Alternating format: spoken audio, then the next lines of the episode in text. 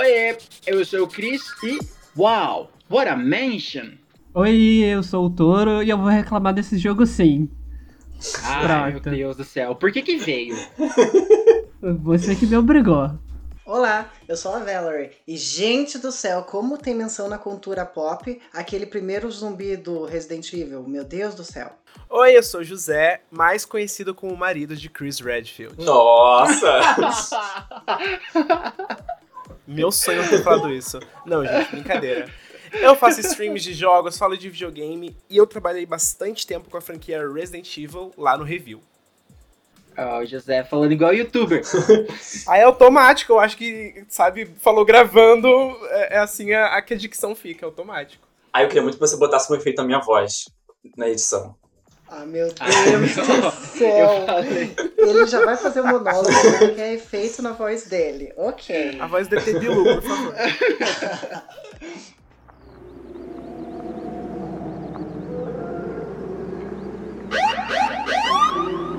Olá, eu sou o Dorian Redfield. Aviso, aqui vai algumas recomendações do Pega Controle. Lavem as mãos para evitar a contaminação do C-Vírus. Evitem locais com muitas pessoas, talvez elas não estejam vivas. E por último, não usem nenhum medicamento sem prescrição médica. Então, cuidado. E sejam bem-vindos ao Pega o Controle. Meu Deus do céu, belíssima! Alô, você tá me ouvindo?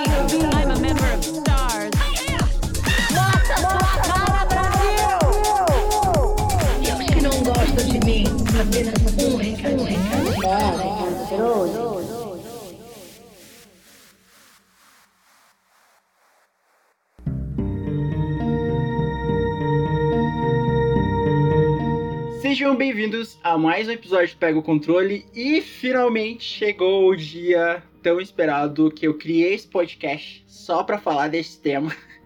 Chegou o dia da gente falar de Resident Evil, esse clássico que chegou na- nas nossas mãos em 1996, trouxe uma reformulação pro gênero de terror.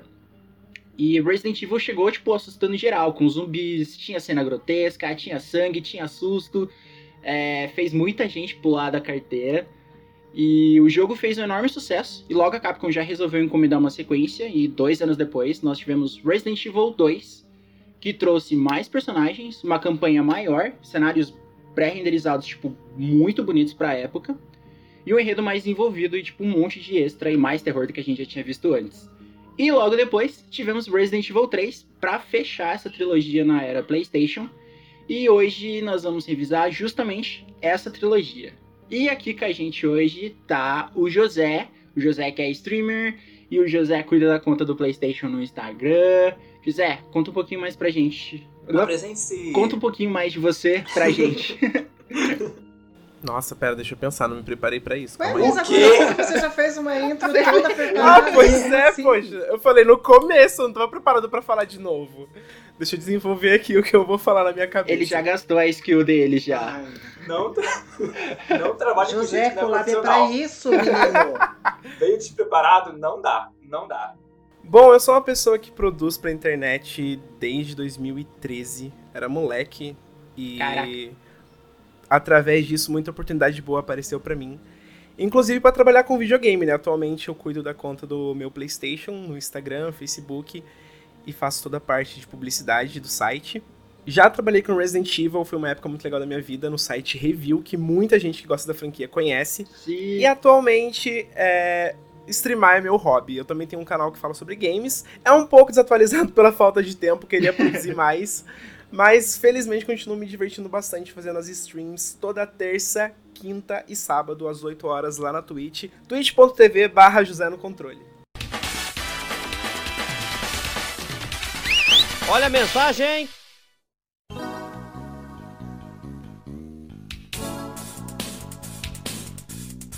Vocês sabiam que o Pega o Controle faz parte de uma rede de podcasters voltada para o público LGBT? Sim! Agora a gente faz parte do lgbtpodcasters.com, um site que reúne vários podcasts voltados para o público LGBT+.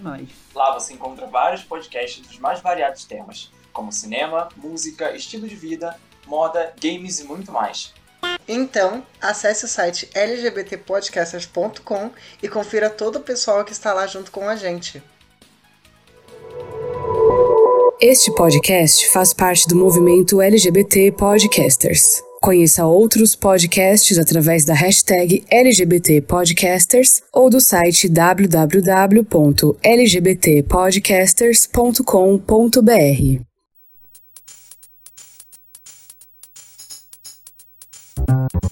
E agora a gente vai ler os comentários da, sobre o último episódio na enquete que a gente fez lá no Instagram, no Twitter e no Facebook.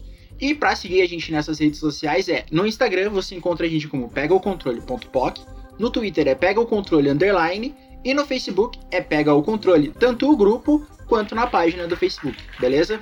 A gente fez uma enquete perguntando quais jogos vocês conheceram graças aos emuladores. E o primeiro recado é do Hilva underline RS. Ele mandou mensagem pra gente no Instagram. A mensagem é a seguinte: Todos os jogos da franquia de Pokémon. Sempre quis ter um Nintendo DS, mas nunca coube no meu orçamento. Queria comprar um console, principalmente nessa quarentena, mas estão caros. É, foi bem o que a gente falou, né? Tipo, Nossa, na fala. quarentena mesmo, emulador tá, tá salvando. Deve tá tudo caro nessa quarentena.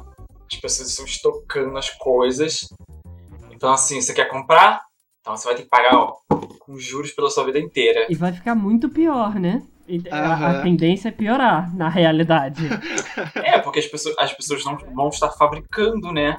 A indústria tá, tá aí parando aos poucos. Então, o que tem hoje é feito é, é vale ouro. Não só isso, né? A economia Aham. já tava ruim pra gente. Vai ficar ainda pior. É. O dólar chegou. Antes da quarentena, o dólar chegou a 5 reais, gente. Depois deu uma leve subida. tá caro pra caralho. Ah, mas é bom pra gente que faz desenho, né? Ah, mas, mas a cara- na quarentena o dólar não caiu? Um pouquinho? Não, Não, só, só, só, só, só não engano, subiu. Eu acho que o que caiu um pouquinho foi o percentual de aumento. Aham. Mas ele continua subindo. É, ó, hoje que a gente tá gravando os recados, né? Nesse domingo, o dólar tá R$ 5,11. É, Então, Então, é bem isso. Ele. O percentual de aumento deu uma segurada porque todas as economias estão indo mal. Então, né? Não, tem, não faz sentido o dólar des- é, alavancar tanto. Mas é isso. Aham. O, o dólar ele vai aumentar e tudo vai aumentar e é, a gente vai ter que lutar bastante daqui pra frente. e esses são os nossos economistas direto da. Ai, falando em emuladores, depois eu vou pro Resident Evil. Saudades. Ai, ai, eu pensei, eu tava pensando em fazer uma uma livezinha jogando, desde o primeiro até o 3. Mas eu tô com uma vontade, mas ao mesmo tempo eu tô numa preguiça. Não sei. Eu tenho vontade de jogar Castlevania Symphony of Night de novo. Eu já joguei 300 mil vezes. Eu tô naquela de eu quero eu tenho um toque que eu coloquei no- na minha página do Facebook, que é tipo a lista de jogos que eu terminei.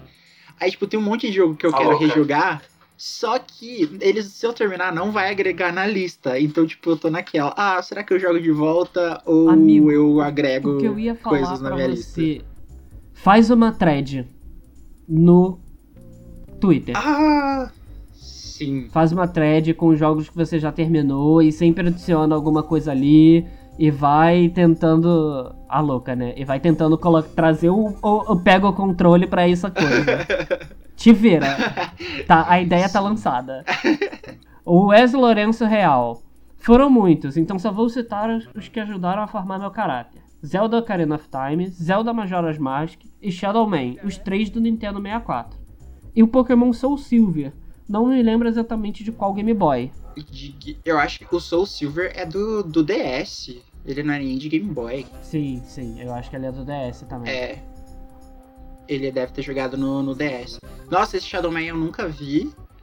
O Zelda, Zelda Ocarina eu terminei ele no 3DS. Eu tinha baixado uma vez no emulador do 64, mas não, não fui pra frente porque eu achei muito chato de jogar. Eu joguei. Aí quando eu peguei do 3DS, eu achei foda. Eu joguei no 64 também, no emulador de 64. Ficava eu e um amigo meu é, jogando Zelda, cada um, né, no seu emulador em casa. É, Era engraçado, foi engraçado isso. Porque, tipo, ele era muito fã, só que o 64 dele tinha estragado. Aí o jeito que a gente arrumou de Nossa. jogar junto foi esse. Tipo, a gente ficou cada um, tipo, coisa no Skype, né? Faz a chamada no Skype Aham. e ficava cada um jogando o seu jogo e tal. Agora, o Majora Mask, eu até hoje eu não consigo jogar porque me dá um desespero daquela lua e, e não saber o que fazer. E eu gosto de explorar, eu não consigo fazer correndo. Ele é o que você tem que ficar voltando no tempo, né? Eu também não joguei uma Jora Mágica. Eu não não. consigo porque é muito desesperador. Então vamos agora. A gente vai agora para os comentários do grupo do Facebook. É, o Mike Moraes ele comentou. É, o Mortal Kombat Shaolin Monks. É isso, Shaolin Monks? Aham. Que mesmo com um PC bom, eu ainda tive que trocar minha placa de vídeo para ele começar a rodar legal no emulador. Nossa, É que porque. tipo de jogo pesado é esse? É porque ele é o emulador, ele é um Mortal Kombat que saiu no Play 2 e, tipo, a galera fala que esse é o melhor Mortal Kombat que, que tem, assim. Tipo, um spin-off do Mortal Kombat ele chega a ser melhor que o jogo. Ele é um tipo de modo de aventura, assim, meio beaten É. up. Eu joguei, eu joguei ele também na casa de um amigo meu. Na casa do Augusto. Mas ele é tão pesado assim. É porque ele é, ele é emulador de Play Vai 2. rolar. E, É, e o emulador o de Play, Play 2 2, é mal otimizado pra caramba, assim. ele exige muito. Pelo menos era mal otimizado pra caramba. E por isso ele exigia bastante. Porque, ó, aqui em casa a gente tinha. Meu pai tinha um computador quando a gente jogava ele um tempo atrás. Meu pai tinha um computador que, tipo, ele. Na época, né? Isso faz o quê? Uns três anos. Ele rodava, a gente jogava alguns jogos mais pesados, assim, tipo, no, no talo. E o emulador do Play 2, ele não rodava direito alguns jogos. Então, ele é bem pesado. E pra você otimizar, é muito difícil de você otimizar ele. Então, o emulador de Play Nossa 2 senhora. exige Então bastante. eu nunca vou jogar nada de Play 2 aqui em casa. Porque Isso esse que é- notebook- que é foda. mal roda P- PS1, mas no PS2. O Rodrigo Helena Borges comentou lá no nosso grupo do Facebook. Todos os RPGs, Final Fantasy, Chrono Trigger, quando eu tinha os consoles, esses RPGs eram em japonês e você mal achava fita de RPG. Com os emuladores, tive a oportunidade de jogar esses games em português, o que tornou minha experiência com vários jogos muito melhor e me fez fã do gênero RPG, a qual eu até então não conhecia. Ai, amigo, RPG é a melhor coisa. Melhor coisa. Eu conheci muito jogo Ah, de eu RPG também acho, mas ninguém emulador. merece Nossa. RPG em japonês, né? Se- Sempre que você tiver oportunidade, jogue qualquer RPG. RPG é muito bom. Escutou, Valerie? Com licença, principalmente Final Fantasy. Isso. Porque alguém aqui ama muito Final Fantasy, não é mesmo? Na- todo mundo gosta de Final Fantasy. Não eu, sou eu. inclusive, queria pegar. é, Eu tava querendo pegar o emulador de Play 2 pra jogar alguns Final Fantasy de lá. Jogo 10. Yes! Melhor Final Fantasy Ah, ever! vem.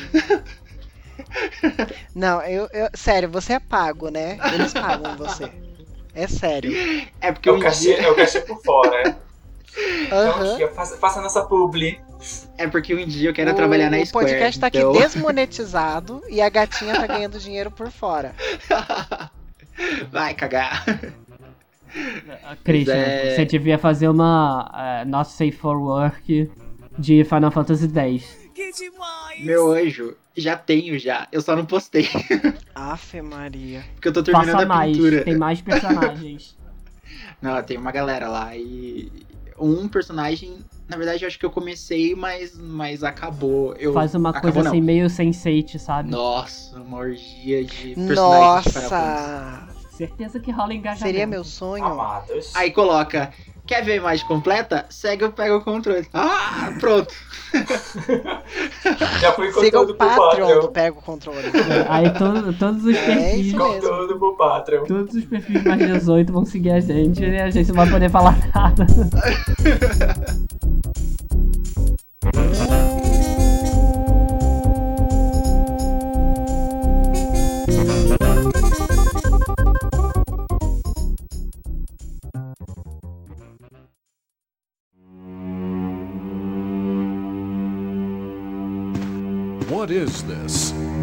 Wow, what a mansion! Captain Wesker, where's Chris? Stop it! Don't open that door! But Chris is. What is it? Maybe it's Chris. Now, Jill, Can you go? I'm going with you. Chris is our old partner, you know. Okay, let me handle this. Stay alert!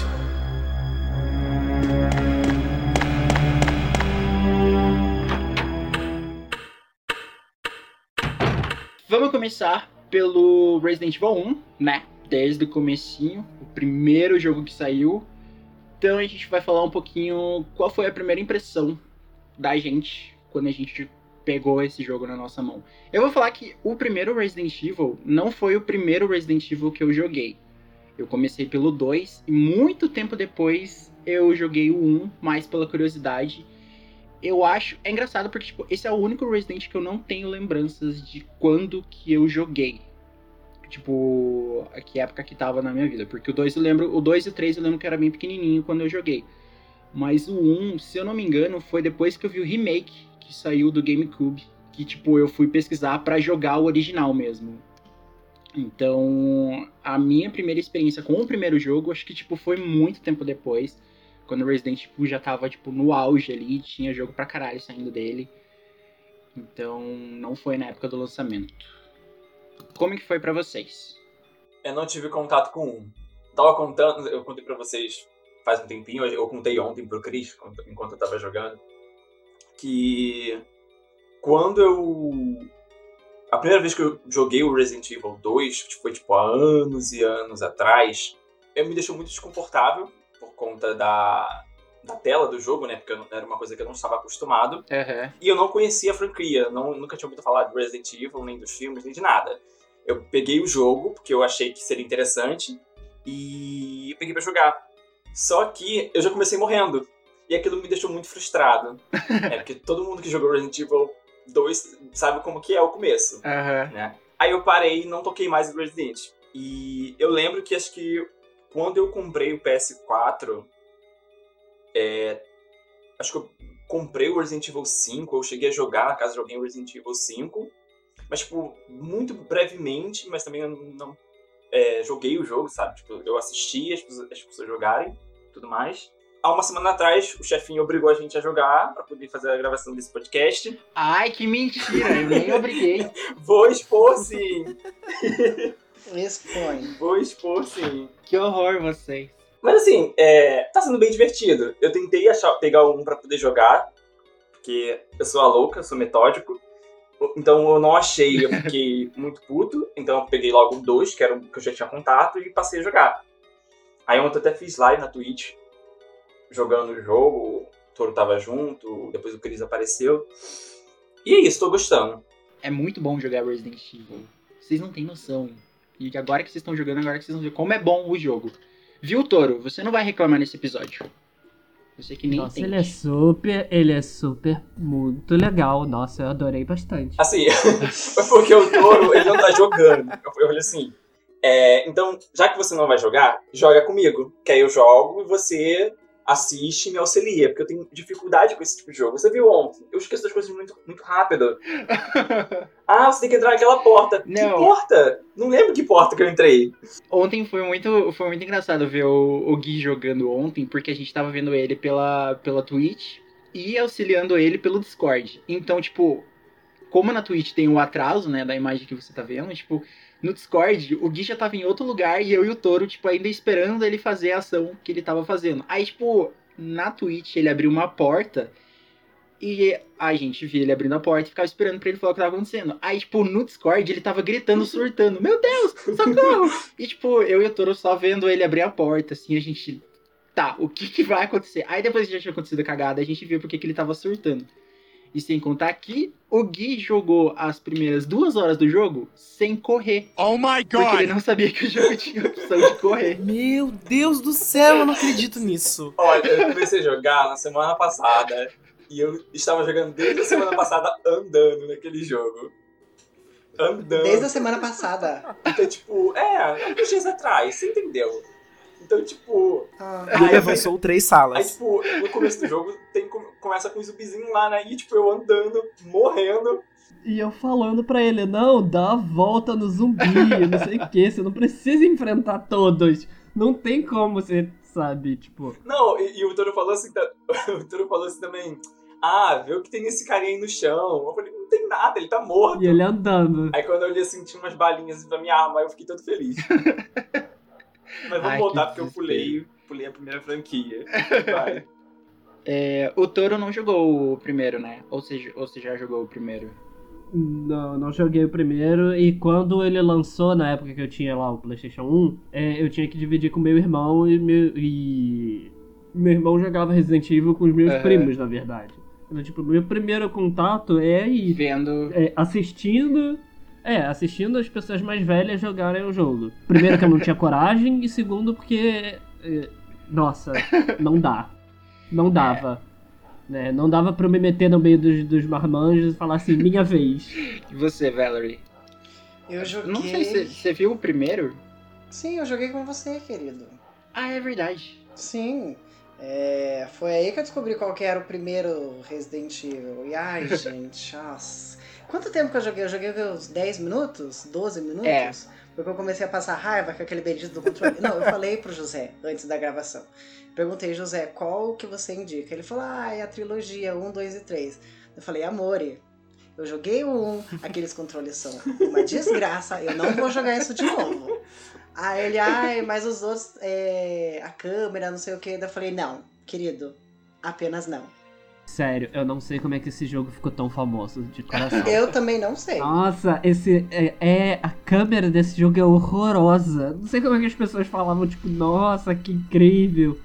Ah, mas é porque envelheceu mal, né? Pra época funcionava super bem, todo mundo tava acostumado a jogar, até mesmo sem o DualShock, com o DualShock melhorou bastante, mas antigamente as pessoas jogavam sem o analógico, sabe? Aham. Sem aquele, aquela alavancazinha pra fazer o Pra 360. virar, né? Era muito mais difícil, mas envelheceu mal, isso aí eu, eu, eu assumo. Mesmo sendo fã de Resident Evil, envelheceu muito mal. Quem, com- quem joga hoje em dia, tendo todas as opções aí na indústria, vai achar chato, acho que não tem nem como. Eu tô me divertindo. O Gui tá. Gente, sério, vão na Twitch ver o Gui jogando. É- É claro que ele tá se divertindo. A cada meia hora de jogo ele esquece o que aconteceu antes. Aham. Só fazem bullying comigo. Eu demorei muito pra jogar o primeiro porque eu torci muito o nariz pra ele, porque assim, minha primeira experiência com Resident Evil foi Resident Evil 3, aí depois eu joguei o Resident Evil 2, e eu enrolei pencas pra jogar o primeiro Resident Evil, porque eu era moleque, né? Tipo, eu fui ter coragem pra terminar um Resident Evil de fato lá com 10 anos de idade, porque o meu, meu primeiro contato foi aos 7, 8, e eu tinha muito medo. Eu via meus primos jogando, eu achava o máximo, mas eu jogar era impossível assim. Até que eu comprei uma revista de detonado do Resident Evil 3, e aí beleza, joguei, zerei nos meus 10 anos de idade. E aí nessa mesma revista eu vi que tinha um remake do primeiro Resident Evil. E como eu já tinha visto o primeiro Resident Evil e tinha achado ele feinho comparado aos outros dois, muito mais difícil porque é um jogo muito difícil, eu pensei, cara, eu só vou jogar esse troço é, quando eu tiver acesso a esse remake. Só que eu nunca tive um GameCube, nunca tive um Nintendo Wii. E lá nos meus 14, 15 anos, que eu tava um pouquinho mais corajoso, mas nem tanto, eu lembro de ter baixado uma ROM pro meu notebook e joguei no PC. Eu demorei muito pra terminar porque eu achava muito difícil. Mas sim, eu finalmente joguei o primeiro Resident Evil muito depois de ter jogado vários outros Resident Evil. É, acho que a, pela, pela nossa o que a gente mais jogou e o que ficou mais famoso entre a gente foi o 2, né? O 2 e o, e o 3 ali. O 1 era, tipo, ele tinha saído em 96, então até a gente ter acesso ao PlayStation aqui no, aqui no Brasil, tipo, nem todo mundo tinha PlayStation porque ele era caro na época. Era muito difícil de, de você conseguir achar o jogo. E outra que os jogos originais também eram caros pra, para um caralho. E a alternativa que a gente tinha era jogo pirata. Então, tipo, o jogo pirata era muito difícil você achar um jogo é, mais antigo pra, pra você jogar. O pessoal tá pirateando, tipo, que é novo, que é novidade que vai sair. E o 2 fez muito mais sucesso do que o, do que o 1. Então, era o que a galera, era o que tava na, em alta na, na época. Só que é, o, que o, Toro, o que o Toro falou, tipo, gente, eu não sei como que isso fez sucesso na época. E o pior é que. Eu acho que é porque, tipo. Ele, ele é muito realista pra época. É, Sabe? Tipo, ele se aproxima muito do realismo. Eu lembro do pessoal que jogou, que eu assisti, que o pessoal jogando, falando tipo, nossa, o 2, e agora eles têm expressão. Aí você vai olhar para aquilo hoje em dia, tipo, expressão. O 1, ele era bem, bem galhofa. O 1. Tanto no... Galhofa? É. Meu Deus. Tem, tem um dicionário do Pego Controle, porque eu A não sei o que. Kakura, a Kakura Eu não falando. sei o que isso significa. Gente. Essa vou palavra é indígena? Cadê, o- cadê o Google? Vai. Pelo amor de Deus, cara. É, é impressionante o grau de maldade que vocês têm. Ele era, tipo, os diálogos eram todos zoados, e a, a ação e o jeito que os personagens se mexiam. Mas o que, que a gente tinha de terror, tipo, na, na época que saiu o, o Resident Evil? A gente tava vindo de um outro jogo de terror que era o Alone in the Dark, que era a única, acho que era a única opção de terror que a gente tinha, que era mais ou menos parecido com os moldes do, do Resident Evil, que o Resident puxou bastante dele. E, meu, Alone in the Dark, se você for ver hoje, se você acha o Resident Evil travado na época do PlayStation 1, vai dar uma olhada nos Alone in the Dark, tipo, antigo mesmo, pra você ver. Cara, é impossível de jogar aquilo. É muito travado, é muito lento, é muito tosco. Então, quando vem o Resident Evil e mostrou, tipo, um novo jeito de fazer terror, os gráficos eram muito mais bonitos do que o- os gráficos da the Dark que tinha. Os cenários eram meio que pré-renderizados, ele tinha animação em, em CGI. É, a abertura era com atores, então, tipo, meu, a- é muito tosco você ver a abertura hoje. A gente precisa. Ai, a gente não pode deixar de falar dessa abertura, pelo amor de falar Deus. disso mesmo. Mas é. Tanto que, tipo, marcou, porque o meu pai, eu acho que meu pai jogou os Resident Evil do Play 1. Eu lembro, tipo, de eu ir no quarto do, do meu tio e ver, tipo, ia todos os amigos do meu tio e passava o fim de semana jogando Resident. E quando a gente pegou o remake do, do 1, e meu pai ficou, nossa, não é abertura, tipo, com atores igual do original. Porra, perdeu a, a graça do, do negócio.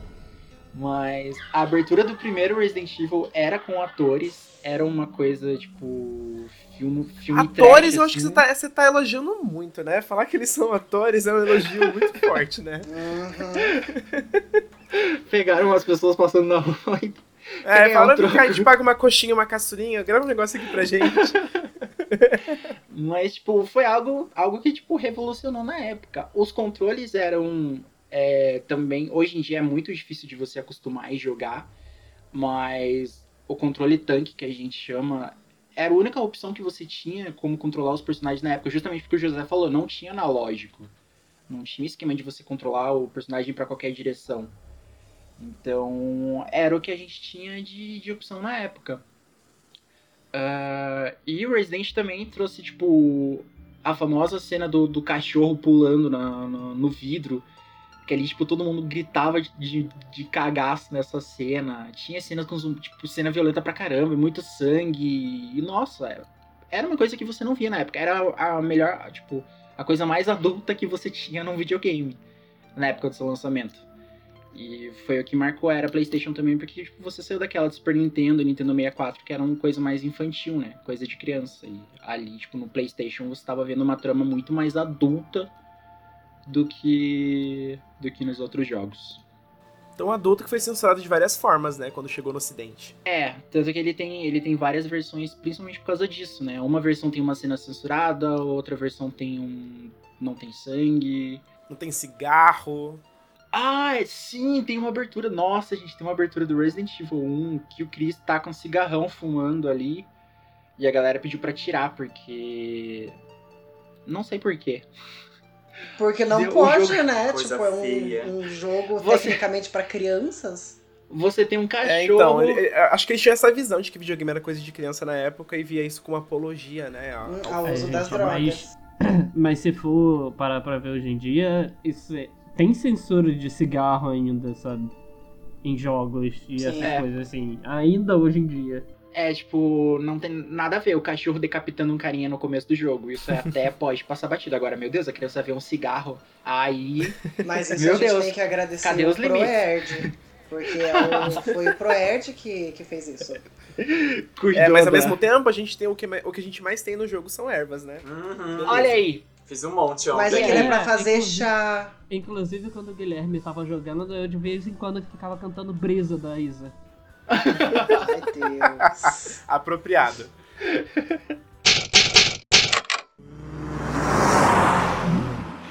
going on? I arrived in town, and the whole place went Great. insane. The radio's out. You're a cop, right? Yeah, first day on the job. Great, huh? Name's Leon Kennedy. Nice to meet you. Mine's Claire. Claire Redfield. I came to find my brother, Chris. Hey, could you open the glove box? Sure. There's a gun inside. Better take it with you.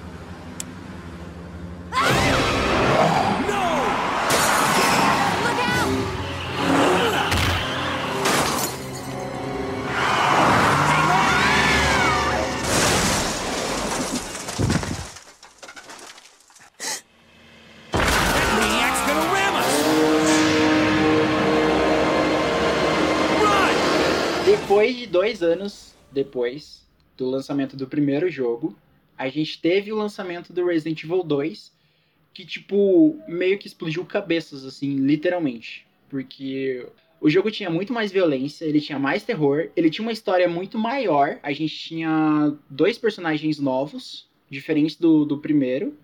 É, e dependendo do jeito que você joga, a história ela muda. Se você começar com um personagem, você vai ter uma história, depois você jogar com outro, você vai ter outra história, e se você inverter isso, você vai ter outra história. Então, nossa, pra época ele foi tipo uau assim, foi a melhor sequência de um, de um jogo de videogame que tinha saído. Foi o primeiro jogo que eu joguei do, do Resident. Foi o primeiro que eu joguei e é justamente aquela coisa que o, que o Dorian falou. O começo do Resident Evil 2 você é dedo no cu e gritaria ali. Tipo, você já começa o jogo, tem 10 zumbis em cima de você, cidade pegando fogo, e você, meu Deus, o que, que eu faço? Tem botão de correr nesse jogo. Eu morri muito no começo do Resident Evil 2. E até pegar o jeito do que fazer, pra onde correr no jogo. Só queria dizer pra você que no, o primeiro contato que eu tive com o Resident, aquele de anos atrás, eu também não sabia que tinha botão de correr. Tanto que eu não sabia até ontem. Então, assim, antes eu também estava jogando o jogo andando. Acho que é por isso que a experiência foi tão frustrante pra mim. Eu já passei, eu passei por aquela fase em que meus primos e irmãos jogavam Resident Evil e é tipo, morreu, passa o controle. Aí o outro morria e passava o controle. E tipo, eles morrendo tudo na mesma parte, sabe? Uhum. Nossa, que ódio que eu tinha disso. Então eu ia passar várias vezes o controle. A gente jogava, a gente jogava assim também. É porque era o primeiro contato, né? E, tipo, ele não tem tutorial nem nada do, de como Uhum. que você joga. Ele simplesmente começa a ação e ele joga você ali no, no meio Joga. da galera. Então, você, tipo, meu Deus, o que que eu faço? Era justamente pra galera que jogou o primeiro mesmo. Que jogou o primeiro e já tinha uma noçãozinha. Agora, a gente que tava pegando, tipo, jogador de primeira viagem, é, começava totalmente perdido no, no, no rolê. Aí uma coisa também que eu percebi, eu não sei como é, como é nos outros Resident Evils, é que, tipo, quando você entra, quando você entra lá no jogo, é, tem lá é, New Game, Load Game e Options. E é só isso, não tem mais nada. eu, eu você fica, tipo... É, tá, e aí? É New Game se vira? não vai te ensinar nem nada o, o básico do, do jogo. Tipo, você já tem que vir com, com a carga pronta ali pra você jogar. Ah, mas é. A boa parte dos jogos do Play 1, tipo, não tinha esse esquema de tutorial, né? Pô, ah, começa aí e vai. Total, ge- geralmente vinha um manual, né? No encarte do game, assim. Tinha um manualzinho falando as coisas. Mas ninguém tinha, porque todo mundo aqui no Brasil comprava jogo pirata. e se você não comprava, pelo amor de Deus, você. né? Não, e Você até quem comprava original. Quem que lia manual? Gente, ninguém lê manual. não sei porque as pessoas fazem. inglês manual. ainda, inglês na época, tá? Inglês. O Toro é do tipo que lê. Não, gente, eu lia. Porque o, a gente teve PlayStation aqui porque o, um amigo do meu tio foi pro Japão e ele trouxe o meu pai e o meu tio juntaram um dinheiro lá e compraram, então ele trouxe. E ele vinha com, com uns cinco joguinhos. Era o primeiro Tekken, o primeiro In Eleven que saiu, um de robô, um de quebra-cabeça e o Ridge Racer, o primeiro. E eu gostava de pegar o encarte do Tekken e ficar desenhando os personagens do, do jogo. Então, tipo, eu lia todo o manual do Tekken e eu achava divertido pra caramba. Mas quem pegava jogo pirata não, não tinha como jogar essas coisas. Mas Não por quê? Porque você era uma criança solitária. Agora, se você tivesse vários amiguinhos pra jogar com você, ninguém ia ler manual. Ia sair todo mundo jogando na louca. Ai, que horror! Mas é verdade. Aqui no 2, a gente tem a introdução de dois personagens novos. que é o Leon, que virou, tipo, o personagem mais famoso da, da série, que há controvérsias. e a Claire Redfield, que ela é a irmã do personagem principal do primeiro jogo, que é o... marido do José. O marido do Marido do José. Sim, a minha, a minha cunhadinha, é verdade. Ela é minha Então, prima. Ele. Vamos ver o. José, você que jogou os dois, você sabe qual que é a história dos dois? Então, a história dos dois é, é, é para mim é bem nebulosa, assim, né? Porque vamos combinar, não sei se o Chris vai concordar comigo, né? Que ele é mais fã de longa data que o resto das pessoas aqui, que a Claire existe no game com uma muleta, assim, de continuação. Porque originalmente a Capcom tinha pensado em fazer algo completamente diferente que hoje a gente conhece como Resident Evil 1.5, que foi uma É. beta do Resident Evil 2. Aham. E lá a gente tinha dois personagens, que era o Leon, que é tá na versão final, e a Elsa Walker, que foi substituída pela Claire Redfield, que nada mais é do que a irmã do Chris do primeiro game, o protagonista do primeiro game. A Claire é a irmã mais nova do Chris, os dois são órfãos, e ele, com treinamento militar, acabou ensinando algumas coisas para sua irmã. Já o Leon era um policial novato indo para Raccoon City justamente pro seu primeiro dia de trabalho. Só que deu muito ruim, a história, quem jogou sabe da história toda, sabe que deu tudo errado. E Deu tudo errado. É, sim, aquele meme da Mandy Kenji aqui é bem apropriado. e eles acabam se encontrando na cidade e juntos se ajudam ou não pra sobreviver. Olha o spoiler. Ai, eu vou tomar É. spoiler. Deixa eu dar uma pausa no vídeo do YouTube aqui. É, José, agora explica pra gente o. Faz um resumo da história. Porque agora eu pausei o vídeo que eu tava escutando. Pode falar. É de novo? Pera, Eu tava te dando atenção. Não! Ah, não. Nossa. Ai, meu Deus. Não, eu fiz. nisso. Eu fiz uma piada bosta que eu vou cortar que ninguém entendeu. Ah, valeu, gente. É porque o José, ele fala igual youtuber. Aí parecia que eu tava escutando o áudio do YouTube. Ai, não, cancela o Chris, cancela o Chris. Nossa! Nossa, Christian. Tá bom, gente. A, Ei, a- acabou, a piada embora. foi muito ruim, Christian. Não consigo gravar muito bem o que você falou porque você fala de uma maneira burra. Porque no primeiro Resident, é, o Chris e a Jill, eles faziam parte, que são os personagens principais do primeiro, eles faziam parte de uma força especial chamada Stars. Eles receberam um chamado de um time deles que havia desaparecido nas montanhas perto da cidade de Raccoon City. E quando eles chegaram lá para investigar, eles perceberam que o time desapareceu. Houve um ataque no, no, de algum monstro que eles não conseguiram identificar o que, que era, nenhuma pessoa do time deles, e eles tiveram que se refugiar numa mansão. Nessa mansão, eles descobriram que ela servia como um, um esconderijo para um laboratório secreto que tinha no subterrâneo do, do- dessa mansão. E ali eles descobriram que a, a indústria farmacêutica que cuidava basicamente assim da cidade, que era a Umbrella, ela além dela fornecer ajuda para a cidade, medicamentos e tudo mais, ela estava envolvida com armas biológicas.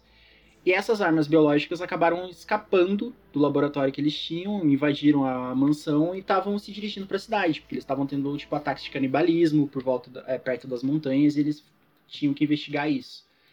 No 2, a Claire, ela vai para a cidade para procurar o irmão dela, porque ele tá desaparecido faz um tempo já e ela não tem notícias dele.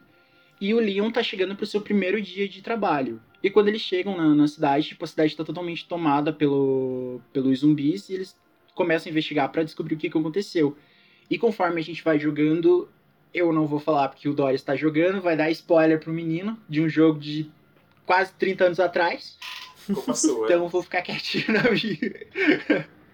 Vamos deixar pro Dorian descobrir a, a pegada. Mas é basicamente isso. E o 2 trouxe mecânicas diferentes do, do, do 1, um, em que a gente tinha. A gente tinha os dois personagens controláveis, mas eles estavam num CD só e meio que não, não interferia muito na história um do outro. Você meio que fazia a mesma campanha ali, é, sem muita interferência na, na história. Você via algum um ponto diferente só, digamos. E no Resident Evil 2, não. A gente já teve essa mecânica da história que, que mudou. Então, dependendo do personagem que você começar, você vai ver personagens diferentes, cenas diferentes, você tem um final diferente. Ele ficou muito mais ágil de você jogar em comparação ao primeiro, porque o primeiro ele. Se você acha o 2 travado, o primeiro era muito mais travado. Ele tinha os gráficos mais bonitos, ele era é, melhor renderizado. Ele tinha muito mais animação em CGI do que o primeiro jogo. Ele meio que foi, tipo, tudo que era do primeiro jogo, eles meio que dobraram no, no segundo. De, de qualidade, de tamanho. Ele ficou muito melhor que o. Que o. Que o 2. Que o. Muito melhor que o 1. É, tinha uma coisa que você. Quem que jogou o 2? Eu e o José. E eu. e eu. Então, eu assisti as pessoas jogando, certo? É, vale. Você tem a experiência do cagaço. Que o cagaço ficava ali também. Ai, gente, eu tinha 98, só que eu fui ter o PlayStation com 8 anos. É, por aí. 18, 8, 9 anos. O 2 eu acho que eu joguei mais ele no Dreamcast. E eu lembro que teve uma vez. A primeira vez que eu terminei ele sozinho, sem ajuda de ninguém, foi no, no Dreamcast. E eu comecei a jogar ele 8 horas da manhã. E eu fui parar de jogar ele 5 horas da tarde. E eu fui direto, sem comer nem nada, assim. Tanto que depois a gente saiu de casa pra ir no mercado e eu desmaiei no mercado. E virou o próprio zumbi. Nossa, mas tipo, eu me senti tão foda porque eu consegui terminar o jogo. Eu falei, caralho, eu bati esse troço sozinho. Chegou no mercado e mordeu uma velhinha. Não, chegou no mercado, a minha mãe queria me dar uma surra, porque eu desmaiei no meio do mercado, porque eu não tinha comido, né? Aí minha mãe morrendo de medo lá, e meu Deus, baixou essa pressão, e eu branco desmaiado. E você gigante, né? Não dá nem pra te carregar por aí.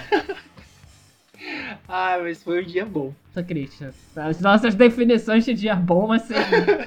It's up to us to take out Umbrella. É, lembrei do Resident Evil 2, que tem a campanha da Claire lá, que, meu Deus do céu, ô menina burra. Nossa, tem uns trechos que ela é muito tonga. O quê? É sim, ô menina burra. Por quê? Ai, amigo, não tem como defender. é Motivos, pesadinho. argumentos. Tem uns diálogos assim argumentos. muito Defendi a cunhada agora. É Resident Evil. Isso aí faz parte. É, é- isso aí é a identidade da franquia, diálogo ruim. Nossa, gente. por- Eu ainda me pergunto. Sério, eu, eu preciso perguntar pra vocês por que, que vocês jogam, só pra eu entender. A câmera é uma desgraça, o diálogo é ruim, as atuações, né? Ai, a história não é devem ter uma magnífica, se encaixa tão. Tem, mano, tem muito furo, mas se encaixa bonitinho, sabe? Tem toda a, a ciência por trás de Resident Evil que funciona só dentro do jogo mesmo, porque às vezes é bem burra mesmo, não, não posso negar. Obrigado. Né? Porém, é tudo muito conectado, os personagens são muito carismáticos, você se envolve com a história, tem várias conspirações que se conectam com jogos no futuro e você pensa, caramba, isso aconteceu aqui por causa disso aqui, que inteligente, que legal, entendeu? É muito bacana. Se você para pra ler os files, você percebe o quão a história é rica e profunda. Não é, É. só ficar andando de tela em tela e atirando em zumbi. Tem Influência muita de coisa por trás. Influência de ervas. Só queria dizer, ele ensina que você tem que pegar as ervinhas, que você pode fazer alquimia com elas. Eu tô É na todo um estudo. brisa. Não, mas é. Gente, tipo, o. É porque ele é muito fruto da época. Então, tipo, o pessoal que não tá acostumado e não, não pegou ele na época, pra jogar hoje, acha ele, tipo. Ele é difícil de jogar, ele é confuso, não tem tutorial, ele não te explica o que, que você tem que fazer. E ele tem mecânica de puzzle, tem mecânica tipo, você só vai abrir uma porta se você tiver uma chave pra essa porta, e você precisa resolver- um quebra-cabeça pra conseguir essa chave, daí pra você ir pra outro lugar. Ele tem muito vai e volta, principalmente o 2, que é a parte onde você fica preso na delegacia ali. Engraçado, esse é o início do. Esse é o início do backtracking, né? Que é que É. ficou famoso agora.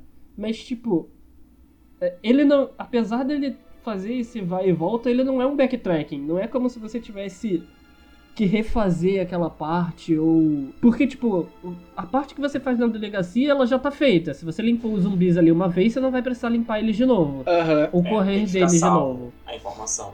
Eu, eu entendi o que o Toro tá falando na questão do, do backtracking, né? Porque, tipo, ele tava jogando um jogo que você tinha que refazer todas as vezes as, as mesmas coisas que você já tinha feito pra descobrir coisas novas. E no Resident não é assim. Tipo, se você, tipo, desbloqueou uma sala, né?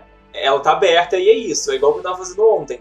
Eu ficava toda hora olhando no mapa pra ver quais salas eu já tinha acessado e quais eu não tinha. Pra saber que, que tipo de Uhum. informação eu ainda precisava ter pra poder passar daquele lugar. Sim, mas tipo, o, o, o backtracking ele é muito famoso hoje. E isso é tipo a premissa do backtracking, sabe? Tipo, o jogo Aham. te obriga a ir de um lado pro outro, mesmo que você já tenha feito aquilo. é, ele te obriga a voltar a um lugar que você já, já visitou pra, sei lá, é, descobrir que ali tem um puzzle pra pegar uma chave, sabe? Ah, mas uma coisa que eu queria dar muitas palmas pro Resident é o baúzinho. Nossa, que glória que eu não preciso voltar pra aquela sala pra poder pegar, abrir aquele baúzinho. E tem um baúzinho em cada lugar. Nossa, melhor coisa que eles fizeram. O Gui nunca vai poder jogar o Resident Evil Zero, Gui, porque olha, o Resident Evil Nossa. Zero não tem baú. Você joga no chão, sabe? Você fala, joga ah, no deixa aqui no chão e eu volto aqui depois. Você só consegue pegar os itens se você voltar. Nossa, era Ah, muito não. sufoco. Nossa, eu queria saber de quem foi essa ideia, meu Deus. é sério, é um dos jogos que eu menos jogo e menos gosto da franquia por conta desse negócio aí do baú. Do, do baú. Concordo. Era muito ruim. O zero. Assim, se, se tivesse bastante espaços no inventário, eu não reclamaria de ter um baú. Mas, putz, eu só posso carregar é, a arma, a bala e as outras coisas, e é isso. Tipo, eu tive que largar a minha faquinha no baú, porque ela, ela era um item inútil pra mim, que, tipo, não fazia nada com ela. Assim, se eu pudesse combinar a faquinha com a pistola e, tipo, sei lá, dar tiros de faca, seria muito bom. Mas nem isso. É, mas eu acho que isso faz parte do gênero, né? O survival horror, que você tem que economizar tudo, você tem que planejar cada passo seu, você tem um mapa ali, você tem que pensar, hum, pra ir pra aquela sala eu preciso dessa chave, mas se eu for levar essa chave, eu não posso levar essa munição aqui de lançador de granadas. Então eu vou deixar o lançador de granadas aqui no baú, se aparecer algum bicho, eu tô fudido. Sabe? É, eu acho sim. que fa- fa- faz parte do terror do jogo Sim, ali. faz até um pouco de sentido. Eu pensei sobre isso depois. Eu pensei, poxa, imagina se ele tivesse um inventário gigante, carregasse, sei lá, 50 itens. Putz, é um boneco que não tem mochila, não tem bolso, acabou de chegar na cidade, por que, que ele vai carregar um monte de coisa? Então, assim, faz um certo sentido, tem um toque de realismo nisso tudo, Até apesar um ponto, de tudo. né? O, o que eu ia falar é que, tipo, uma coisa que é muito bem feita no Resident Evil é a trilha sonora dele. Eu acho que é porque ele tinha tão poucos recursos em outras coisas que eles trabalharam Uhum. muito bem na trilha sonora. Sabe? Tipo, quando você, quando você salva o jogo, você tem aquele ar melancólico. Quando você encontra uma ação, a, o ritmo da música vai acelerando e vai te deixando mais apreensivo e essas coisas assim, sabe? Tipo, eles A trilha, ela, ela assim, marca tanto que pra cada ambiente ali ela tem tipo um- uma trilha específica, né? Cada característica. E era muito legal, tipo, meu, você tá explorando a delegacia ali, correndo, desesperado, você tá quase morrendo e sem munição.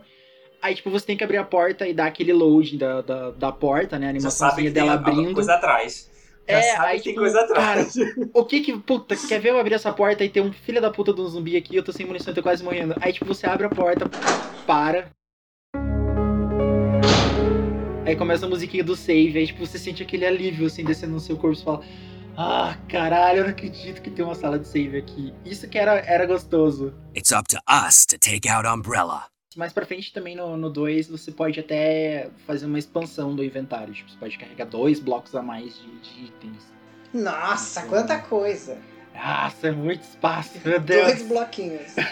Essa, esse esquema do, dele que, que foi aperfeiçoando, que é o sistema do, do, do backtracking, tipo, de você ir é, e você olhar no mapa, pô, aqui eu não consigo abrir agora. Putz, peguei essa chave aqui e agora eu posso explorar esse lugar. Isso era, era um sistema que, tipo, era recompensador, porque você sente que você tá avançando e você não tá simplesmente andando à toa ali, tipo. Você chega num lugar e você. Não é uma sala nova que simplesmente tá ali só pra encher linguiça, assim, no lugar. Você chega ali ou tem munição, então, tipo, dependendo da sala que você vai, ela vai te dar uma recompensa. Vai ter um item que, é, que você precisa pra prosseguir no jogo, vai te dar um item de cura, é, vai ter uma sala de save, um baú, ou vai te dar um item pra você. munição, que a tua munição tá acabando.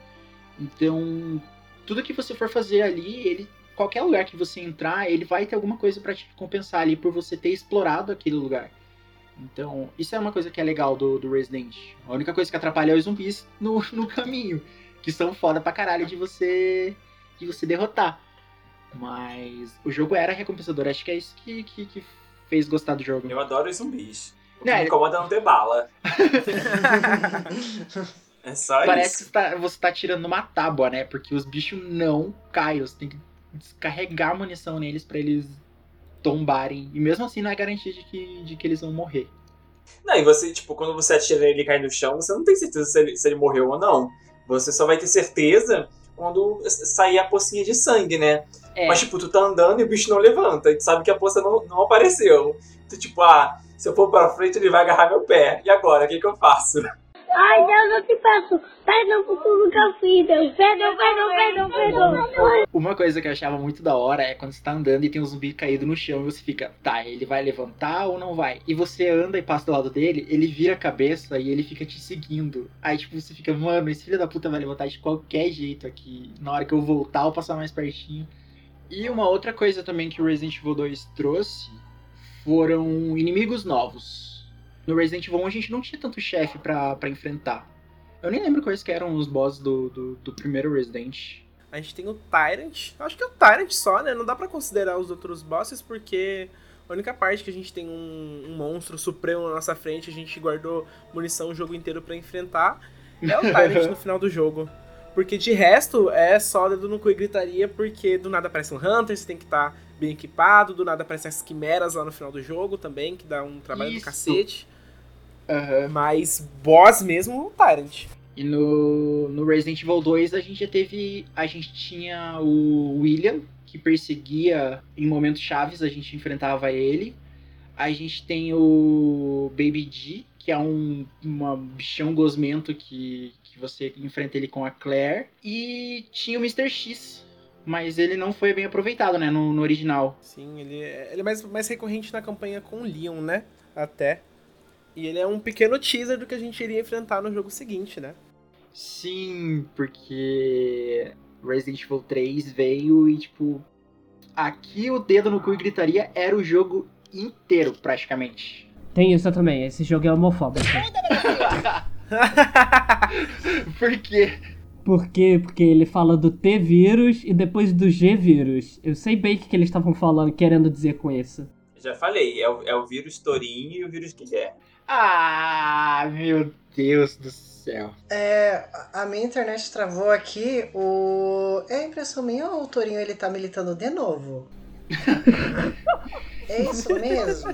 Outra vez? Ah, eu sempre tô militando, querida. Diz Você não um tá entendendo. episódio que a gente gravou que o Toro não A militou. minha, a minha existência é a militância. A mais Todo rica episódio. do grupo, mais burguesa, é a que mais milita. Eu acho isso um absurdo. Eu acho que o Resident Evil 2, é que você falou no comecinho, mas a gente não explorou muito isso, sobre ele ter um desenvolvimento maior no enredo. Uhum. É um game muito emocional, né? Eu acho. A gente tem ali uma relação entre a Claire e a Sherry, meio que de irmã mais velha e mais nova, quase maternal até um pouco assim. Aham. E a gente tem um pequeno romance de gado entre o Leon e a Ada, Gado né? demais. Porque no 1 a gente tem a, a, a campanha dos personagens ali, ele tem os personagens secundários, mas eles não são tão bem trabalhados, né? Total, a gente só vê o Barry falando coisa tosca pra Jill e o Chris sozinho ouvindo coisa pela casa sem saber de onde tá vindo.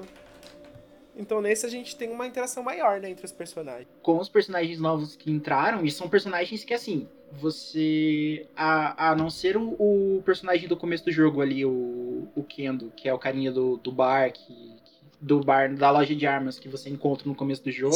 Que pessoa grossa. Que pessoa Ah, grossa. eu queria falar sobre o Kendo. Pra mim, gente, eu amo o Kendo do original. Se vocês repararem, ele é muito gay. Porque, assim, cara, ele é gay, eu tenho certeza. Presta atenção no que acontece. A Claire ou o Leon entram lá na, lá na arma, ele fala. Freeze! Who are you? Aí eles falam. É, eles falam. Don't shoot! I'm a human! Aí ele vai, tranca a porta. E a Claire pergunta. What's going on in this town? Ele fala, I have no clue, darling. Com a mãozinha pra cima. ele super tava com uma pose, sabe? Quando a pessoa entra, aí ele vê que é humano, ele tranca e solta a franga. Eu adoro essa abertura. Eu tava achando os personagens todos muito grossos, assim, sabe? Tipo, é, o Leon é grosso com a Claire.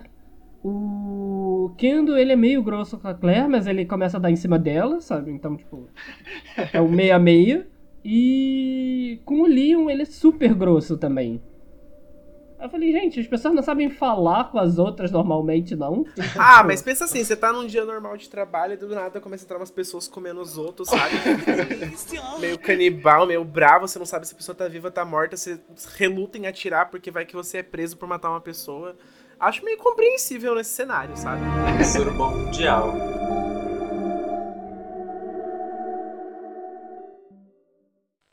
September 28 daylight. The monsters have overtaken the city. Somehow, I'm still alive. Um ano depois, a gente teve Resident Evil 3, que marcava o fim da trilogia Resident Evil na era do PlayStation 1. E a gente teve o retorno da Jill, que era o personagem principal do primeiro jogo. E aqui a gente teve o que marcou, né? Resident Evil 3, o inimigo que todo mundo lembra até hoje, que, tipo, assustou muito mais a galera e que te perseguiu o jogo inteiro. Aqui a gente teve o Nemesis. Tanto que, tipo, ele tem tanto destaque que ele aparece até no nome do jogo. Tipo, é Resident Evil 3 Nemesis. Você ver o destaque do bicho. O Nemesis é terrível. E aqui é o que eu falei. Aqui é desespero toda hora, porque eles fizeram um inimigo que aparece toda hora atrás de você e, tipo, você não tem sossego andando pela cidade. O, o 3, quando eu joguei, era tipo, ia até a delegacia, Nemesis aparecia, desligava e, tipo, ia jogar outra coisa. que bicho filha da puta nesse jogo. Acho que não tem, não tem nenhum outro inimigo icônico do, do da série Resident que, tipo, marcou tanto igual o Nemesis, né? Isso na trilogia, né? Eu acho que no total. Acho que até quem não conhece Resident Evil conhece o, o terror do Nemesis. É, Foi a primeira vez que a gente teve casos, tipo, de um chefe abrindo uma porta e vindo atrás de você, independente da sala que você tava. Então, você não tinha lugar seguro pra você correr. A partir do momento que o Nemesis apareceu ali, a não ser a primeira aparição dele, que você consegue fugir pra delegacia. Aí ele não vai atrás de você. Mas de resto, ou você corre muito pra ir pra uma sala de save e fugir dele, ou você para e tenta enfrentar o bicho. Porque foi a mecânica dele de te perseguir, de atacar, era muito foi muito inteligente no Resident Evil 3. Porque senão o Resident Evil 3 seria igual o 2, a- até menor que o 2, né? Porque ele, em comparação ao 2 ele é bem curto. Ai, você acha? Eu vou defender Resident Evil 3, é meu jogo favorito e eu odeio que diminuam ele perto de Resident Evil 2, tá?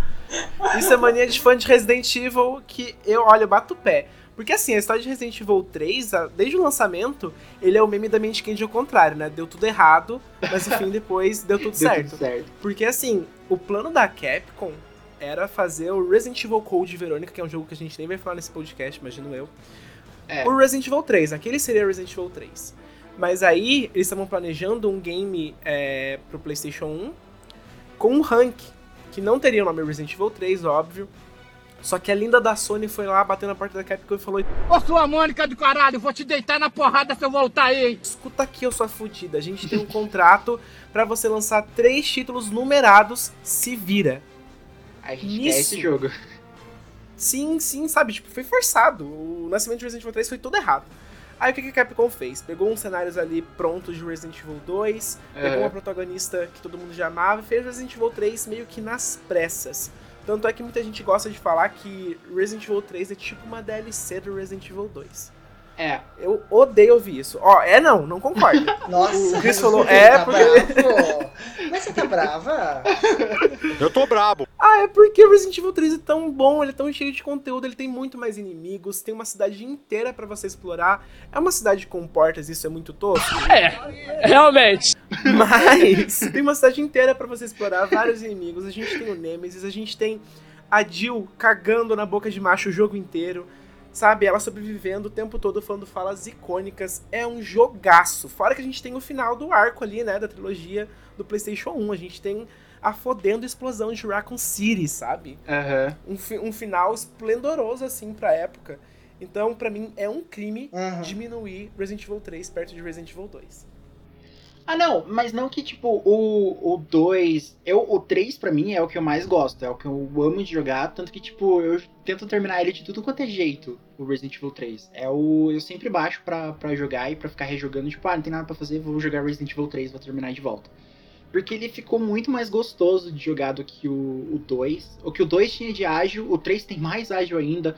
O 3 é muito mais voltado pra, pra, pra ação do que terror, mas ainda tem o terror do, do, do jogo ali. Ele adicionou esquiva, ele adicionou mais armas no jogo, então tipo, você tem um, um arsenal muito maior do que o dos outros dois jogos. É, os cenários, você tem a cidade para você explorar, os cenários são maiores, são grandiosos também, são bem bonitos também os, gráficos, os cenários pré-renderizados do Resident Evil 3. Só que eu acho que o tamanho de duração dele ficou menor. Porque o Resident Evil 2, lógico, se você contar as duas campanhas, vai dar um tempo muito grande. Mas o, o 3, ele ficou. O que ficou menor pra mim foi em relação a isso. Acho que, tipo, ele.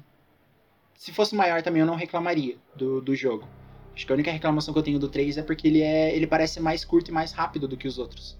Não sei se é porque ele é mais ágil também. Ah, eu sempre demoro mais pra terminar ele, eu juro. Juro que é o que eu mais demoro pra finalizar. E olha que é o que eu mais joguei. Não, o, o 3, tipo, pra mim é assim. é, se eu pegar pra jogar agora, tipo, daqui um, duas horinhas ele tá. Uma hora e meia, assim, tipo, ele já tá pronto já. Já terminei de jogar. De tanto que, tipo, Nossa. eu já sei a rota. Mais e o uma que vez o fazer. Chris me humilhando. Ok. Tava ó, vou, aqui fazer uma denúncia. Tava jogando Resident Evil 2 Remake um dia desses. Tava apanhando pra caramba numa parte lá. Ele pega e me, me comenta no chat. Ah, essa parte é facinho. Ai, gente, desculpa, é vício, é só isso. Esse, esse tempo que vocês levam pra poder terminar o jogo é o que eu tô na- em uma cena só. Stars. Uma outra coisa que ele teve é, de interessante é que agora você tem um poder de escolha durante o jogo. Algumas, algumas ações no jogo, ele abre tipo um poder de escolha pra você poder fazer. Essas escolhas alteram o final. Então aqui você tem. Você pode fazer dois finais diferentes no jogo, dependendo das escolhas que você faz. E ela determina, né? Tipo, tem. O primeiro encontro que você faz com o Nemesis, você tem a escolha de você enfrentar o monstro que te dá uma recompensa se você conseguir ganhar dele, você pode ganhar uma parte de uma arma. É, ali no começo que ele pega o Brad, você pode pegar um item no corpo de Brad que agiliza o seu, seu processo para explorar a delegacia. Ou você pode fugir dele, aí você tem que fazer um outro rolê, pegar um item em outro canto, ele leva para outra exploração. Isso era uma mecânica que dava um fator de, de, de replay no, no Resident Evil 3 muito grande. A, a maioria no começo, tipo, qualquer opção que dava de você fugir do Nemesis era a opção que eu escolhia porque era muito difícil parar ele. Mas depois que você pega o jeitinho, aí dá pra você. Nossa, depois que você pega o jeito do Resident Evil 3, o Nemesis é um bosta. Depois que você pega a mecânica do, do jogo, o Nemesis vira um lixo perto de você. assim. Não, fora que infelizmente o jogo tem uns problemas de level design que se você souber usar, você pode ficar num cantinho assim da Aham. sala, o Nemesis pode tentar te socar à vontade, não vai acertar. E você fica lá só na faquinha assim, ó, tirando onda com ele. Aham. É, eu consigo terminar na faca por causa disso. Olha, olha os maceteiros. Mas é que, tipo, Ensinando tá os ali. Pra poder passar do jogo. Não, não é cheat se tá no jogo e você pode abusar dele. Então, Verdade. A culpa é do level design. Nossa, palavras de um cheat. E uma outra coisa que eu lembro que, que o 3 tem que não tem nos outros é que aqui é, o esquema de munição você pode criar a sua munição no jogo. Então, se você. Ah, é muito bosta isso. Eu não tenho QI pra isso, não. Eu não sei gerenciar esse negócio. Eu só faço de shotgun, pra mim é mais útil. É isso aí. Na, eu guardo. Todas que eu pego, eu guardo pra fazer de Magnum. É, que outra coisa que o 3 tinha diferente do 2? Eu lembro só. Eu lembro do. do, do Nemesis. Tinha, um- tinha uma moça de Tomara que caia em mini saia, correndo numa cidade pós-apocalíptica. Nossa, gente, que design de personagem ridículo, né? Pra você fugir Ai, de uma cidade. é icônico, assim. Ah, eu não. que eu acho icônico. Gente, vai, vai rolar uma briga nesse podcast, né? Gente, A gente tem uma designer de moda, uma militante, uma gamer, uma Valerie. louca da planilha. A Valerie cuida da- de, de moda. Vai ser que, tipo, você vai fugir de uma cidade de bota, sainha e um. E agora é uma. Não, não, então você nem deixou eu falar. Eu sei, é ridículo, é inaceitável. Não tem realismo nenhum nisso. Fora que é pra chamar, né, hétero punhetinha pra jogar o jogo, até porque eu tava no ápice lá da Lara Croft com as tetas triangular dela. Aham. Mas, como alguém que jogou pela primeira vez Resident Evil através de Resident Evil 3, se apaixonou pela franquia, eu vejo um certo. Eu tenho um certo carinho, sabe, por esse visual. Porém, realmente, é ridículo, não dá. É inaceitável. É porque você é gay, por isso que a gente gosta do, do, do visual da Jill. É eu acho super é conceitual, bem, bem forte, assim, pra você se locomover pela cidade. Gente, não tem como, é extremamente desconfortável você fazer tudo que a Jill faz ali de saia e bota. E eu amo que, assim, tem um livro é, oficial de Resident Evil chamado Archives, onde, na parte de Resident Evil 3, a introdução de Resident Evil 3 é dizendo que a Jill colocou aquela roupa porque era um dia muito quente em Raccoon City. Ou seja, em dias quentes está liberado correr de monstros de biquíni e chinelo havaiana, por favor. Ah, eu acho engraçado que. Eu acho que foi o, Dorian que citou, né? Que tem um, um, certo realismo no inventário limitado porque eles não têm roupa, né? Que dê pra guardar muitas coisas. Eu só tô imaginando a Jill de mini saia, tomara que caia guardando uma bazuca onde? Tipo... Uma bazuca, uma shotgun. Onde? What the fuck? Ai. É. Não, e assim, eu só queria dizer que, tipo, a, a Jill também do, do filme, ela tá de, de sainha lá, de tomara que caia, bota e andando pela cidade. Ai, Ai meu, a gente vai entrar, a gente vai entrar no lado obscuro que é os filmes. É isso, Dória. Você quer Dória, que a gente, a gente fale disso? Não, eu só, eu, só, eu, só men eu só mencionei porque, assim, a aparência da Jill do jogo e do filme é, é a mesma. Foi a única coisa que acertaram. Então, assim, então, assim, só mencionei que tipo, ela tá usando o mesmo look. E ela tá com Botinha, terror com aquele sainha. look. Aham. Então, Ai, gente, eu vou falar para vocês. Dá para guardar bastante coisa em um topzinho, uma sainha e uma botinha, tá? Só pra vocês Valerie, uma, ba uma bazuca. Como você Meu amor, eu que sou drag eu sei muito bem o que dá para botar numa botinha, uma sainha e, e um topzinho. Olha, dá para botar muita coisa. Principalmente agora nessa crise do rolo de papel higiênico, usem botinhas, sainhas e topzinhos. Gente, dá pra botar muito papel higiênico no sutiã. E aqui vai sério look pra você sobreviver ao C-Vírus. Botinha, tomara que caia. Stars! É, o Resident Evil 3 teve o, outra coisa que marcou também, foi o que o, que o José falou da história, é que aqui a gente tem o fim de, de Raccoon City, né? Tipo, o governo vê que não tem outra opção, não tem como controlar o que aconteceu na cidade. E eles decidem soltar uma bomba nuclear no, na cidade de Raccoon City. E, tipo, é, foi o jeito da, da Capcom falar: pronto, acabou, fizemos pro PlayStation, agora não encham mais o nosso saco. Tipo, acabou literalmente tudo, assim. Tipo, acabou a cidade, acabou o inimigo, acabou a história. Pra fechar, você falou agora sobre você falou agora sobre a, o, o plano do governo para acabar com a infestação, né? E eu fiquei pensando assim, caraca, imagina se os governos né, reais adotam esse tipo de, de ação, né? Jogar bomba nos países para poder acabar com o C-Vírus. Fudeu. Ai, nem brinca, gay. Eu tô paranoico, tá? Tem dia que eu nem durmo pensando nisso o nosso, o nosso presidente só não cogitou essa ideia porque a gente não tem essas coisas aqui no Brasil. Ou então porque Senão... ele nunca jogou Resident Evil e nunca assistiu nada. É, na verdade a estratégia dele é diferente, né? O efeito é igual de uma bomba, mas a estratégia é diferente. Mas chega, esse, esse espaço é o Torinho que tem que militar, a gente não. Eu já ia reclamar, eu já ia começar a reclamar agora. Eu sei, amiga, eu sinto daqui, eu sei. Palpitou aí, né, amiga? Uhum, palpitou. Falei, hum, acho que o Torinho tá querendo militar lá no Rio de Janeiro. Eu sei. Valerie, você jogou o 3 também. Eu lembro que eu Joguei. fiz você jogar. Nossa, eu fiz você jogar o 3, então. Ah, querido, você fez eu jogar todos os Resident Evil. Você só não. Olha, eu tenho uma reclamação aqui sobre o nosso relacionamento. Você só é. não jogou o Resident Evil Survivor porque você odeia porque é aquele ruim. troço. E foi o porque é primeiro é que eu joguei. Super eu lembro até hoje da abertura lá, Resident Evil. Daí ele faz a voz de efeito. Survivor. Nossa, é muito maravilhoso. Não, eu tentei jogar esse e não, não vai. Não, fica. Não é Resident Evil, é outra coisa, é muito mais. Só colocaram o nome de Resident Evil pra vender, porque não ia vender se fosse outro nome. Porque é muito ruim. Vocês vão falar sobre o, as séries não canônicas? Porque assim, eu joguei um jogo de Resident Evil, mas. Qual? Eu não Qual sei se jogou? ele. Eu não sei se ele faz parte da. É, na verdade, eu suspeito que ele não faça nem um pouco parte da. Da história principal. É, da história principal ou da cronologia das coisas. Ó, Porque... se, eu go se eu gostar do ah. jogo, eu incluo na, na gravação. não, amigo, você provavelmente não vai gostar. Porque, tipo, você joga com o pessoal da Umbrella. O serviço ah, de segurança da Umbrella. City. Isso aí, o Operation Raccoon City. Ai, cara, é um surto coletivo esse jogo. Ah, mas é, ah, é um jogo divertido pra jogar com os amigos. É um surto coletivo, mas é um jogo legal, sabe? De jogar multiplayer, assim. Eu gosto. Meu guilty pleasure da franquia. Não, ele consegue se amarrar ao 2, assim. Sim, pelo ao que eu lembro. de- pelo que eu lembro dele. Tipo, você tem lá o, o local do da departamento de polícia. Você inclusive tem que perseguir o Leon, que ele é uma das pessoas que você tem que matar, né?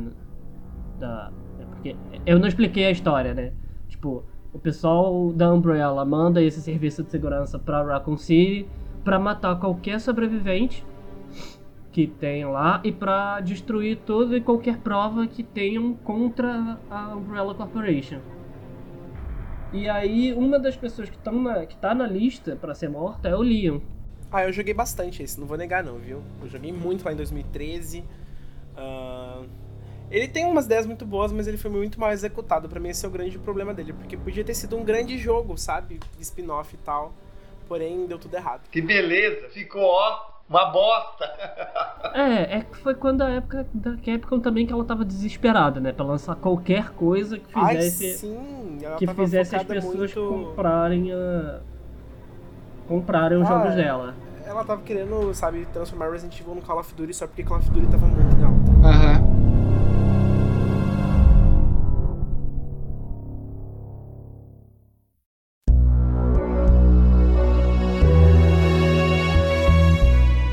acho que pra mim o ponto alto foi justamente o 3.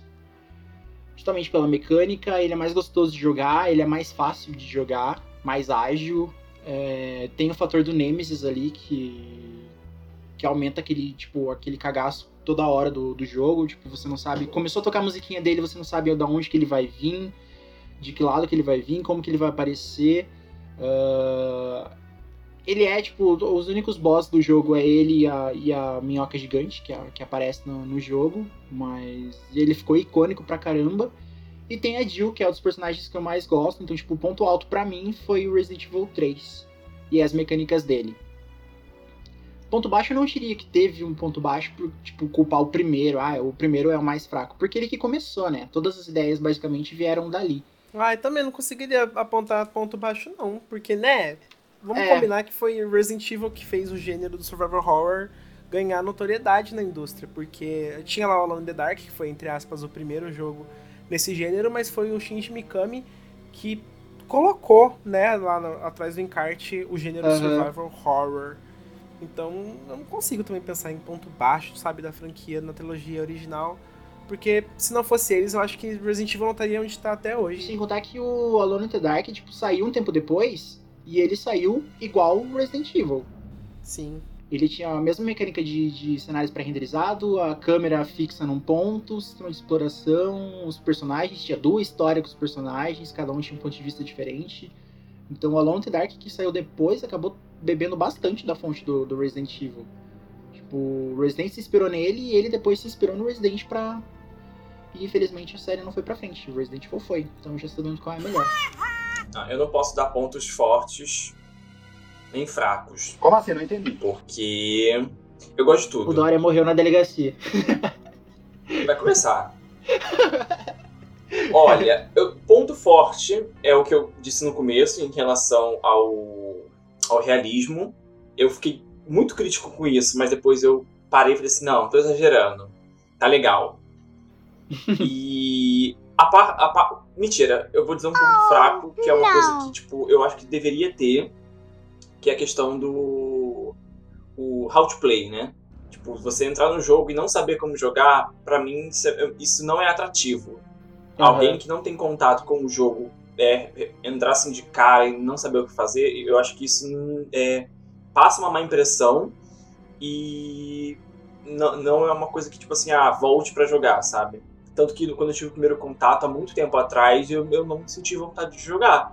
As pessoas diziam pra eu jogar e eu não sentia vontade, eu não queria nem tocar no jogo. É, tipo, a câmera pra mim não, não era um problema, é, a música não era um problema, os gráficos não eram um problema, entendeu? Porque isso é, é, se adapta conforme o tempo vai passando, né? E pra aquela época tava muito bom. Mas esse, esse não, não ter esse how to play pra mim foi assim, é um ponto muito fraco. Você, Toro. Ai, tudo, brincadeira. Ai, meu Deus. Tá difícil, Toro. Tá difícil, hein? Não, então, eu lembro o estouro que foi o Resident Evil 3. Eu lembro que todo mundo comentava, todo mundo falava, e todo mundo se assustava. Então, tipo, provavelmente ele é. Ele provavelmente é o ponto alto, assim, da, da franquia. Agora, eu não vou saber apontar um ponto baixo, além da, da, da minha reclamação de sempre, que é a câmera. Não, sério, pra mim a câmera de Resident Evil é muito horrorosa. Ah, ponto fraco, olha, tenho muitos. Os diálogos, a câmera, o modo de você andar é muito sofrido. É, os puzzles eles não são totalmente ruins, mas tem uns puzzles que, nossa, dá um ódio, que você acha, nossa, vou pegar esse troço agora, só vai pegar lá perto do final do jogo. Mas é, é um jogo muito bom, assim, é, é algo que dá pra você se divertir, mas eu tenho muita. Nossa, uma coisa que eu tenho muita dificuldade com esse Resident Evil é mirar. Meu Deus do céu, que desgraça que é pra conseguir mirar no- nos bichos pra poder atirar. E aí você atira os bichos não cai. Isso é uma coisa que, que eu surto muito. Mas o, o jogo não é ruim, não. Acho que é questão de, de adaptação mesmo. Olha, pra mim os pontos fracos de Resident Evil, por mais que a gente tente ignorar algumas coisas pela época que ele foi lançado, pelo contexto ser completamente diferente do cenário, né, dos games hoje em dia, eu acho que tem muita coisa tosca sim. Por exemplo, eu acho um absurdo eu precisar de uma pedra que tá lá, na- lá no, no, no escritório de, de- dos jornalistas pra poder abrir uma porta que vai me levar pra, pra prefeitura. Sabe, tipo, você leva a crer que, sei lá, ah, então, preciso ir no banheiro, o que, que eu vou fazer? Ah, então você vai lá na cozinha, abre o armário, embaixo do copo tem uma pedra, você vai, encaixa pra poder dar descarga, senão você não vai dar descarga. Leva a crer que essa é a logística de Resident Evil. Então, essa parte aí de avançar e colocar meio que qualquer coisa em questão de exploração e puzzle pra você ter mais tempo de jogo, eu acho bem tosco. Acho que tira muito do realismo da coisa.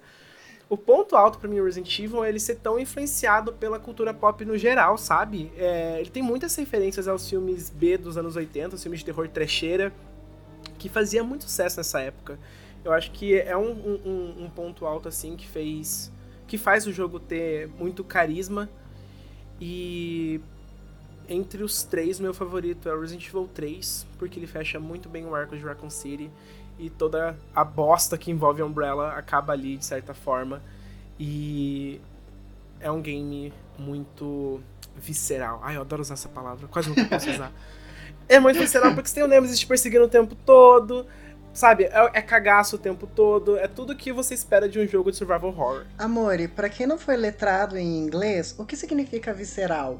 Visceralmente vísceras. Sim, é o que adentro o seu corpo te marca pra sempre. Nossa, que profundo. Não, o José falou do- dos puzzles, e pra mim eles fazem sentido só no 1 e no 2. Porque no 1 tem o esquema da mansão, e ele tem o laboratório é, escondido embaixo. No 2 o quê, Cris? Eu vou te bater, do nada você tem que Não. pegar uma moeda, botar na estátua, aí do nada o vaso cospe uma, uma chave. Que que é isso? Como assim isso faz sentido? Mas ó, no 1 tem, tem o esquema do laboratório. Então, tipo, tinha todos aqueles puzzles pra impedir que você chegasse no laboratório. No 2, você vai pegando os files e você vai descobrindo que, ó, vai dar spoiler pro, pro Dory. Mas você vai descobrindo que a, a delegacia antes, ela era um museu. Depois ela Certo. virou uma delegacia. E o, chefe de polícia, ele continua, ele tipo, com a propina que ele recebe da Umbrella, ele acabou comprando muito dessa, dessas artes. Então, tanto que a sala dele, tipo, tem um monte de, de animal empalhado, tem quadro e tem biblioteca e tudo mais. E tem um dos files que é de, de, uns, de alguns funcionários reclamando que o chefe de polícia fazia isso. Tipo, porra, eu preciso pegar munição e eu preciso abrir um item, num- uma caixa em certo lugar pra eu poder pegar uma chave pra pegar munição. Eu não sei qual é, por que, que o chefe Irons faz tanto isso. E tem essa explicação, entendeu? Ele é brincalhão assim mesmo. É, tipo, ah, ele é criança, tadinho. E no 3 já tem isso, tipo, você precisa abrir um portão da cidade, você tem que ir até um outro lugar, pegar um item e fazer outra coisa pra você pegar uma chave pra abrir o portão da cidade. E tipo, fica aquela. Deve ser uma bosta morar em Raccoon City. Porque pra qualquer lugar que você vai, você precisa resolver um quebra-cabeça pra você poder entrar no ônibus e andar na cidade. É porque vocês não pegaram, é porque vocês não pegaram o Blue Card no começo, porque ele é um passo pra tudo.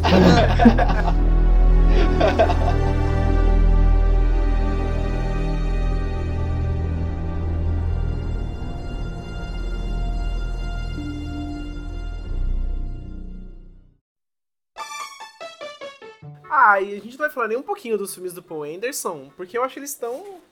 Principalmente porque a gente tem lá o, Apocalipse.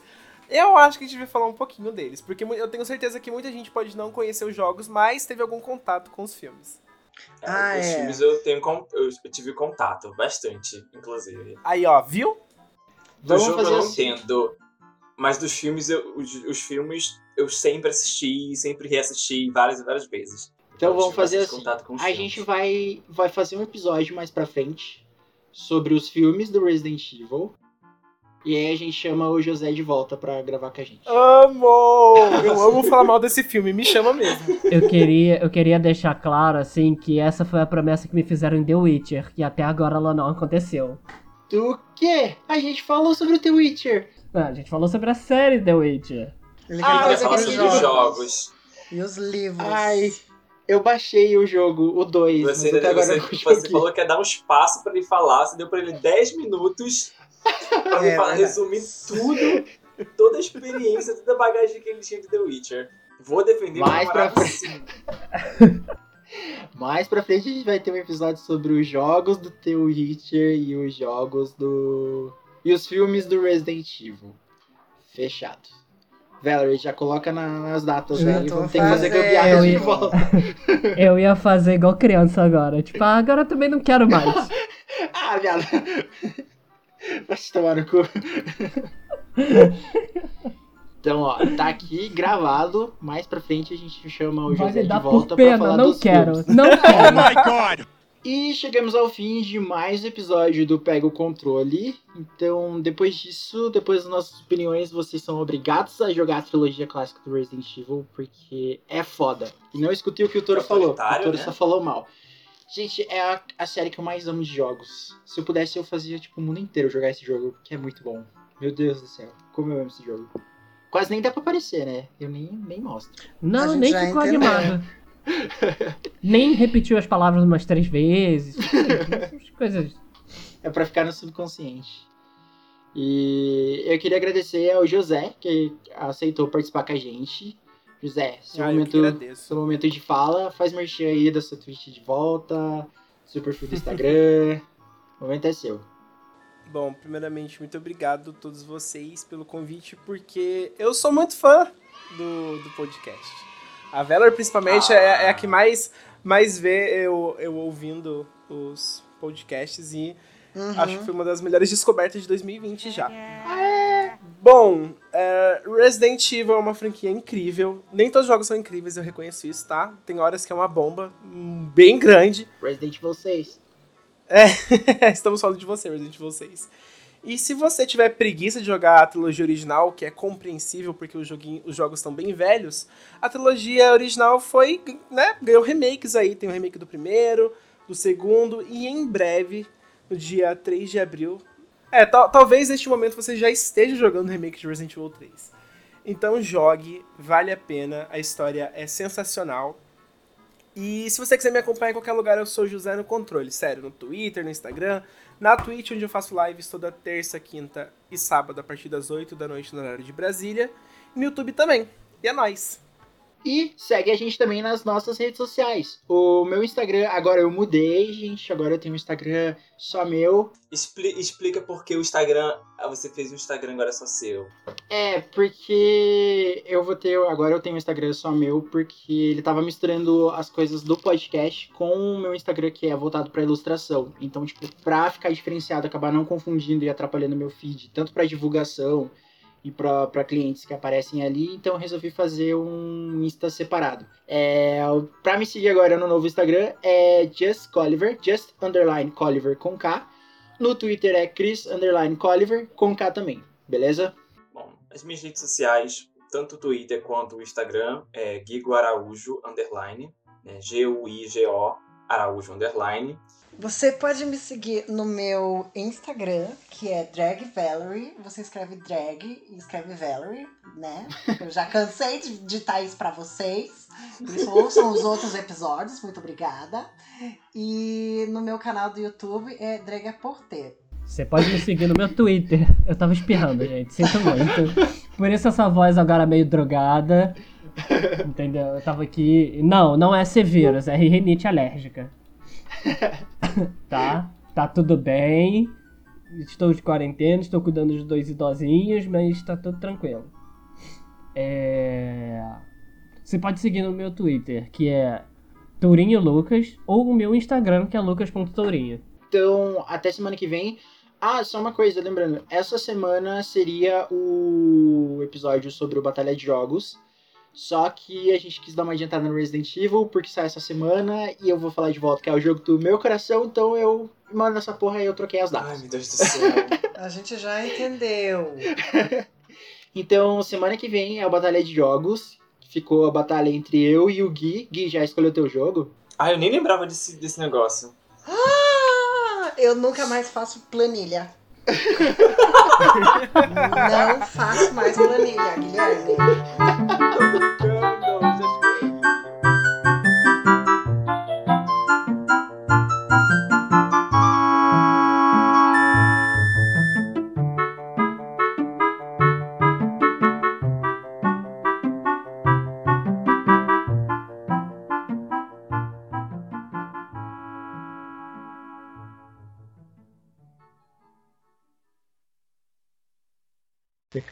José, Não. brigadão por ter gravado com a gente. Ah, eu que agradeço, gente. Foi muito legal. Desculpa qualquer coisa. Não, Ah, desculpa coisa nada. Vão tomar no cu. Quem não gostou, olha, que se foda. Nossa. Nossa, Gente, alguém tá gravando. Alguém tá gravando. É, o Skype tá aqui, ó. O Skype tá gravando. Vai pro nosso povo. Ai, eu, eu Ah, adoro não, esses, eu, eu tive que ouvir que a roupa da Jill é feia, dá licença. Ai, meu Deus. Bastidores. Você falou que ela tava vestida daquele jeito, mas ela tem um ca... por causa do tempo quente, né? Mas ela, Ah, então, anda com, ela anda com um casaquinho na cintura, tipo, que Sim. tempo quente, minha filha. E eu, ó, vou te falar, uma coisa que eu amo é que assim, ó, um- um- uma coisa que eu vou passar pra vocês. Eu fico pensando aqui, se eu fosse a Jill, em casa, no dia quente, eu, eu tô só de samba canção. Se acontecesse de eu ir pro, pro, pro Apocalipse Zumbi, eu ia só de samba canção, um coldrezinho na coxa e ia, entendeu? Então é compreensível. Ou, ou tomara que caia e, e a, e a mini saia. O, o José, Defendi. Se fosse, pro, se fosse pro jogo, a gente ia jogar o jogo inteiro com o José de samba canção, bandana na cabeça e sem camisa. Só.